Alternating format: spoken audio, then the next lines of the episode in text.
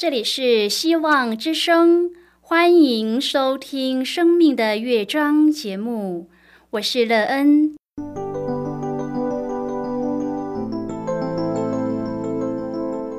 当世界告诉你一切没有盼望，人们对你说你已经没有机会，别忘了，上帝会为你开启一扇窗，上帝的手。轻轻的波动，生命就像美妙的乐章一样，弹奏出令人欣喜的诗篇来。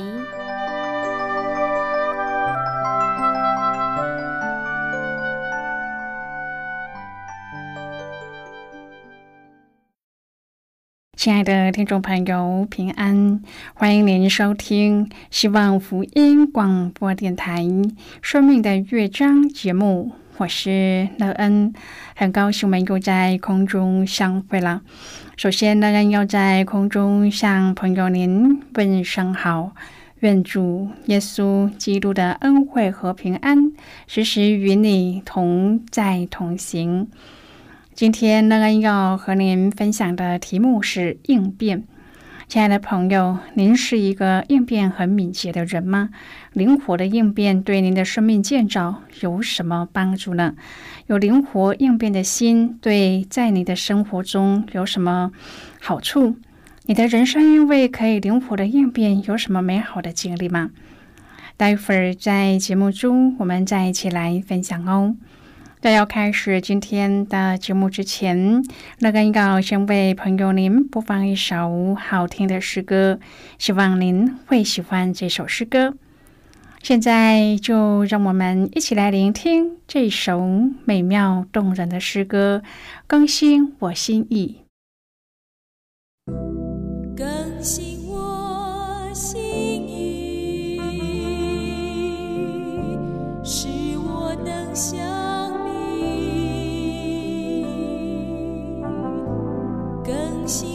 心。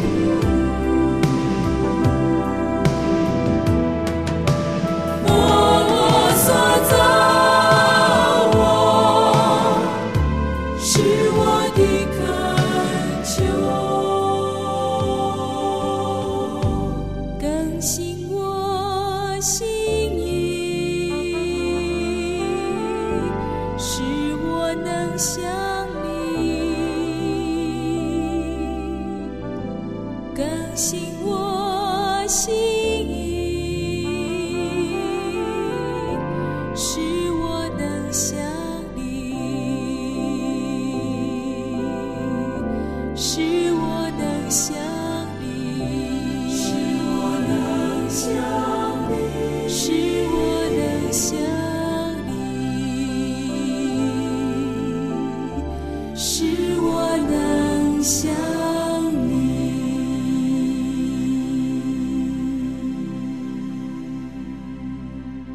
亲爱的朋友，您现在收听的是希望福音广播电台《生命的乐章》节目。乐恩期待我们一起在节目中来分享主耶稣的喜乐和恩典。朋友，您需要有灵活应变的智慧吗？如果需要，你知道要去哪里寻求这样的智慧吗？乐恩觉得我们都需要有灵活应变的智慧，毕竟这个时代实在有太多意想不到的事件发生，而且很多都已经超出了我们的能力范围。如果我们没有这灵活应变的智慧，我们就无法面对生活中许多的问题。而这种灵活应变的智慧，只有主耶稣基督能够给我们。朋友，只要我们向主祈求，他就必赐给我们面对生活中一切难处的智慧。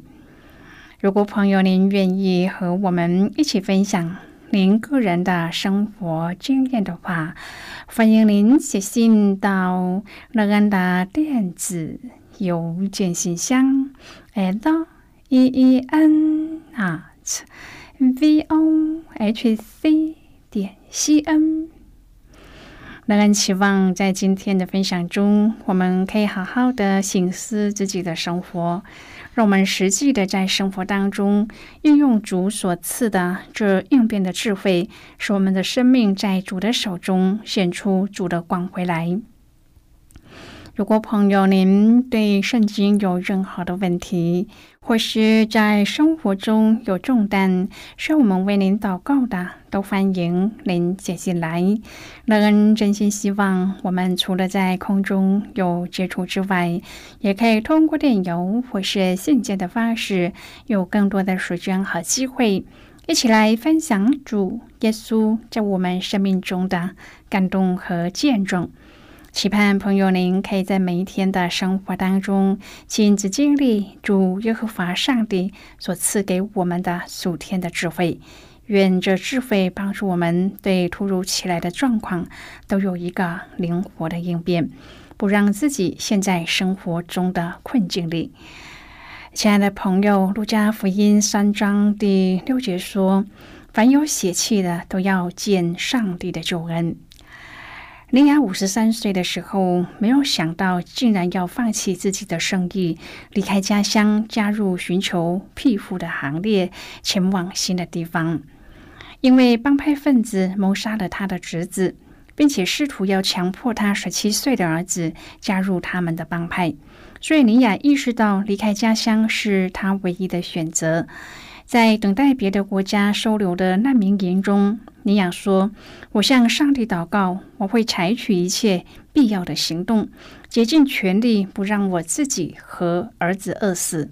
我宁愿看到他在这里受苦，而不是死于非命。”今天我们要一起来谈论的是应变。亲爱的朋友，对于尼亚和他的儿子，或是对于其他遭受不公和毁灭的人，圣经怎么说呢？当施洗约翰宣布耶稣的到来时，就是向尼亚和向我们宣布了好消息。路加福音三章第四节，约翰宣称自己为主的来临预备道路。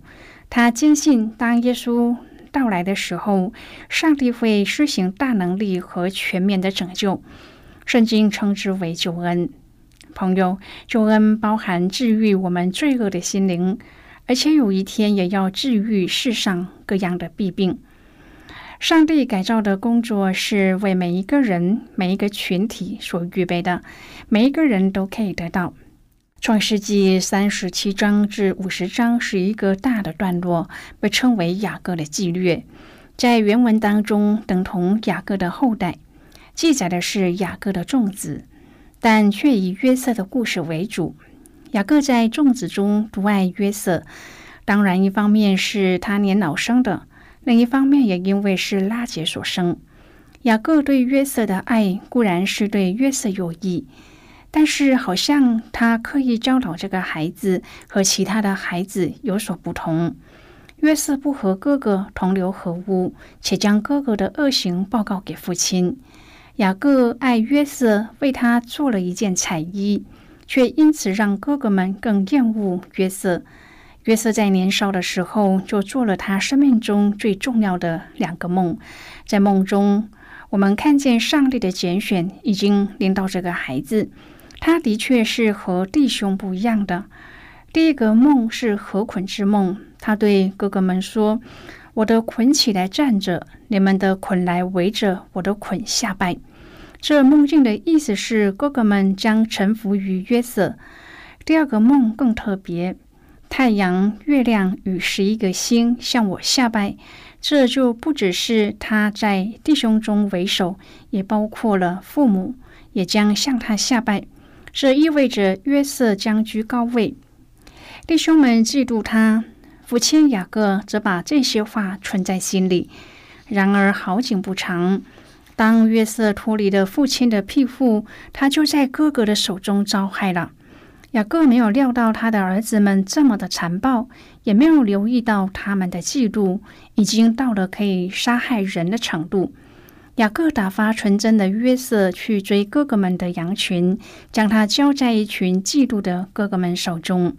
当哥哥们远远的看见那做梦的来的，他们就同心要害死他。弟兄中，刘辩和犹大是反对这么做的。刘辩认为，只要吓他一下就好。圣经说，把他丢在这野地的坑里。等到刘辩走开，兄弟们仍然想要杀约瑟，犹大只好建议把他卖了，强过杀他。朋友群体的力量是很可怕的。即使刘辩是大哥，犹大是四哥，但是都胜不过那些如狼似虎的兄弟。于是约瑟被卖给与实玛利人，被带到埃及去了。一个年仅十几岁的童子，他的世界一夕之间变色。这群让他信任的人，他兴高采烈的来寻找的哥哥们，忽然成为出卖他的陌生人。这是他人生考验的开始，也是他要独立面对人生的挑战。亲自依靠上帝的信仰旅程，没有父兄，没有硬币，没有疼爱，面对着他的是残酷的世界。犹大书二十四节说：“但愿荣耀、尊大、全能和权柄，借着我们的主耶稣基督，归于那能保守你们不失脚，并使你们无瑕无疵，欢欢乐乐站在他荣耀之前的独一的上帝，我们的救主。”犹大书二十四节说到：“那能保守我们不失脚的上帝，他怎样保守我们呢？”犹大不是说上帝保守我们，使我们跌倒时能站起来；他也不是说上帝保守我们永不跌倒，他乃是说上帝要保守我们不失脚。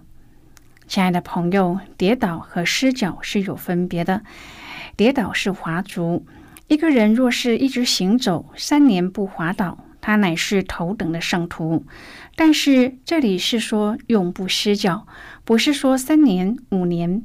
朋友，主乃是要保守我们永不失脚。我们的眼睛要看主，并且只看他，这样他就能保守我们不失脚。亲爱的朋友，主怎么保守我们呢？人外体最脆弱的部分是瞳仁。眼皮怎么保护瞳仁呢？有东西来的时候，眼皮就会自动的合起来；有灰尘来的时候，眼皮立刻合起来，防止灰尘飞进瞳仁里。亲爱的朋友，上帝的保守也是这样的，他在一霎时眨眼之间，随时随刻保守我们，如同人保守他眼中的瞳仁一样。彼得在主定十字架之前说：“主啊，救我！”但是在主定十字架之后，他就不再喊主救他，因为主死而复活之后，就住在彼得里面。一有试探来，主就保守他。诗人在诗篇十七篇第八节当中说：“求你保护我，如同保护眼中的瞳人，将我隐藏在你的翅膀的印下。”朋友，我们也都能有这样的祷告：主能，他也愿意保护我们，如同保护眼中的同人一样。亲爱的朋友，我们要蒙主保守，除了必须把自己交托给他之外，还要相信上帝有保守的能力。上帝的话能够托住万有，难道他不能够托住你吗？上帝保守你和我，是不是像两手保守一张破纸呢？不是的，他乃是保守我们，如同保守眼中的同人。朋友啊，上帝乃是把我们连着他，甚至把我们放在他的生命中。我们要相信他确实是能够保守我们。朋友，在创世纪当中，人因为犯罪导致不可收拾的后续效应，其中之一就是在败坏中对家庭的关系产生了种种不可挽回的遗憾。雅各的偏爱让众子处在嫉妒的关系中，直到有一天，哥哥们开始同谋要杀害约瑟。当中只有哥哥刘辩提出不同于仇恨的应变之道，希望能够借由先把他放在没有水的井里，可以暂时的保全约瑟，让他不至于有杀身之祸。当约瑟出现，满怀嫉妒的哥哥们真的动手。像刘辩所说的，把他丢入没有水的井底。随后有骆驼商队经过，哥哥犹大再提出了一个应变之道，把他卖了。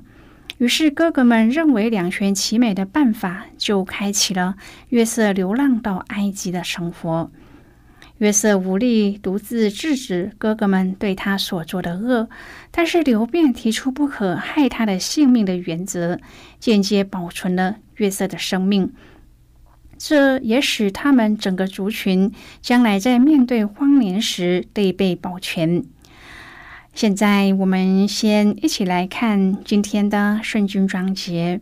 今天的圣经章节在旧约圣经的创世纪三十七章第二十一节的经文。这里说，刘辩听见了，要救他脱离他们的手，说我们不可害他的性命。就是今天的圣经经文，这节经文我们稍后再一起来分享和讨论。在这之前，我们先来听一个小故事。愿朋友在今天的故事中体验到主耶和华上帝所赐的应变的智慧。那么现在就让我们一起进入今天故事的旅程之中喽。气温炎热的时候，海边是许多人喜欢的避暑胜地。然而，在平静的海域，却隐藏溺水的危机。其中一项危机就是遇到离岸流。什么是离岸流呢？请将你自己想象成海洋，面向陆地，张开你的双臂，向前做出环抱空气的动作，手掌在顺势向自己的胸口处收回。在这一系列的动作当中，手掌的移动路线就是形成离岸流的海水循环路线。只要人进入到离岸流的区域内，就会在短时间内被冲离岸边。离岸流的宽度约十尺到百尺不等，向外海延伸，流速大约是每秒零点五公尺至二点五公尺。离岸流上方的海面其实较周围的平静，在破碎浪花之间会有某些区域较为平静，几乎是没有浪花。这使得戏水客容易误以为这类区域是适合戏水的。当人被这种海流冲离岸边的时候，首先应该要镇定下来，头部浮于水面上，并且挥动手臂向救生员呼救。附近如果没有其他的人员，仍然是要保持冷静，切勿内流游向岸边，因为体力耗尽以后更会发生溺水。这个时候，游向应当是以四十五度角向岸边游，或是和岸边平行的方向游，游到有浪花的区域，脱离离岸流的范围，再顺着推向陆地的海流，较省力的游回岸上。身处在罪恶四伏的世界，我们应该有好眼光，能够判别出平静下的危险。并且在每一次的危机当中，冷静沉着的回应，采取最佳的应变之道。朋友，今天的故事就为您说到这儿了。听完今天的故事后，朋友，您心中的触动是什么？对您生命的提醒又是什么呢？亲爱的朋友，您现在收听的是希望福音广播电台《生命的乐章》节目。我们非常欢迎您来信和我们分享您生命的经历。现在，我们先一起来看《创世纪》三十七章第十八至第二十二节、二十四节、二十六、二十七节。说，他们远远的看到他，趁他还没有走到跟前，大家就同谋要害死他，彼此说：“你看，那做梦的来了，来吧，我们将他杀了，都在一个坑里。我们且看他的梦将来怎么样。”刘辩听见了，要救他脱离他们的手，说：“我们不可害他的性命，又说不可流他的血。”可以把他丢在这野地的坑里，不可下手害他。把他丢在坑里，那坑是空的，里头没有水。犹大对众弟兄说：“我们杀我们的兄弟，尝了他的血，有什么益处呢？我们不如将他卖给以实玛利人，不可下手害他，因为他是我们的兄弟，我们的骨肉。”众弟兄就听从了他。好的，我们就看到这里。亲爱的朋友，人的罪恶引发的连锁效应何其多，伤害自己也伤害他人。流变的怜悯心借由机警的应变，为结局埋下了重要的转折。如果我们不让愤恨和嫉妒凌驾我们的心，那么就有可能在。积极的应变当中找出生路，求主帮助我们在内心当中向他求得应变的智慧。亲爱的朋友，您现在正在收听的是希望福音广播电台《生命的乐章》节目。我们非常欢迎您接进来，来信请寄到乐安的电子。邮件信箱：l e e n at v o h c 点 c n。最后，让我们再来听一首好听的歌曲，歌名是《主的恩招》。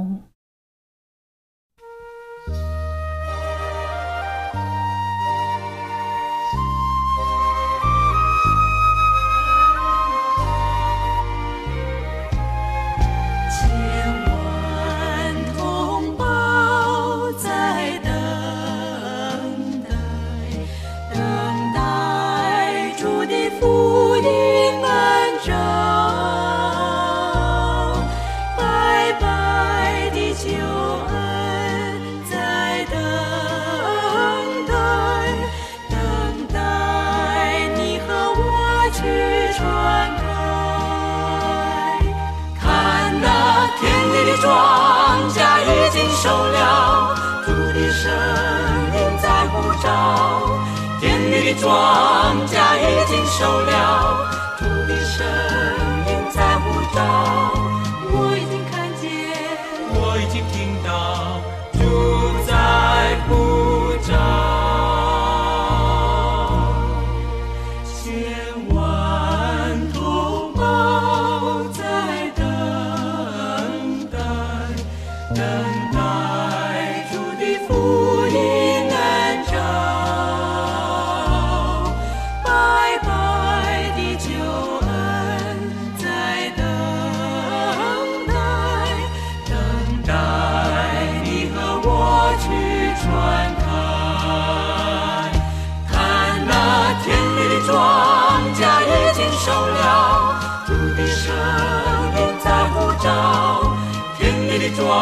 庄稼已经熟了，土地声音在呼召。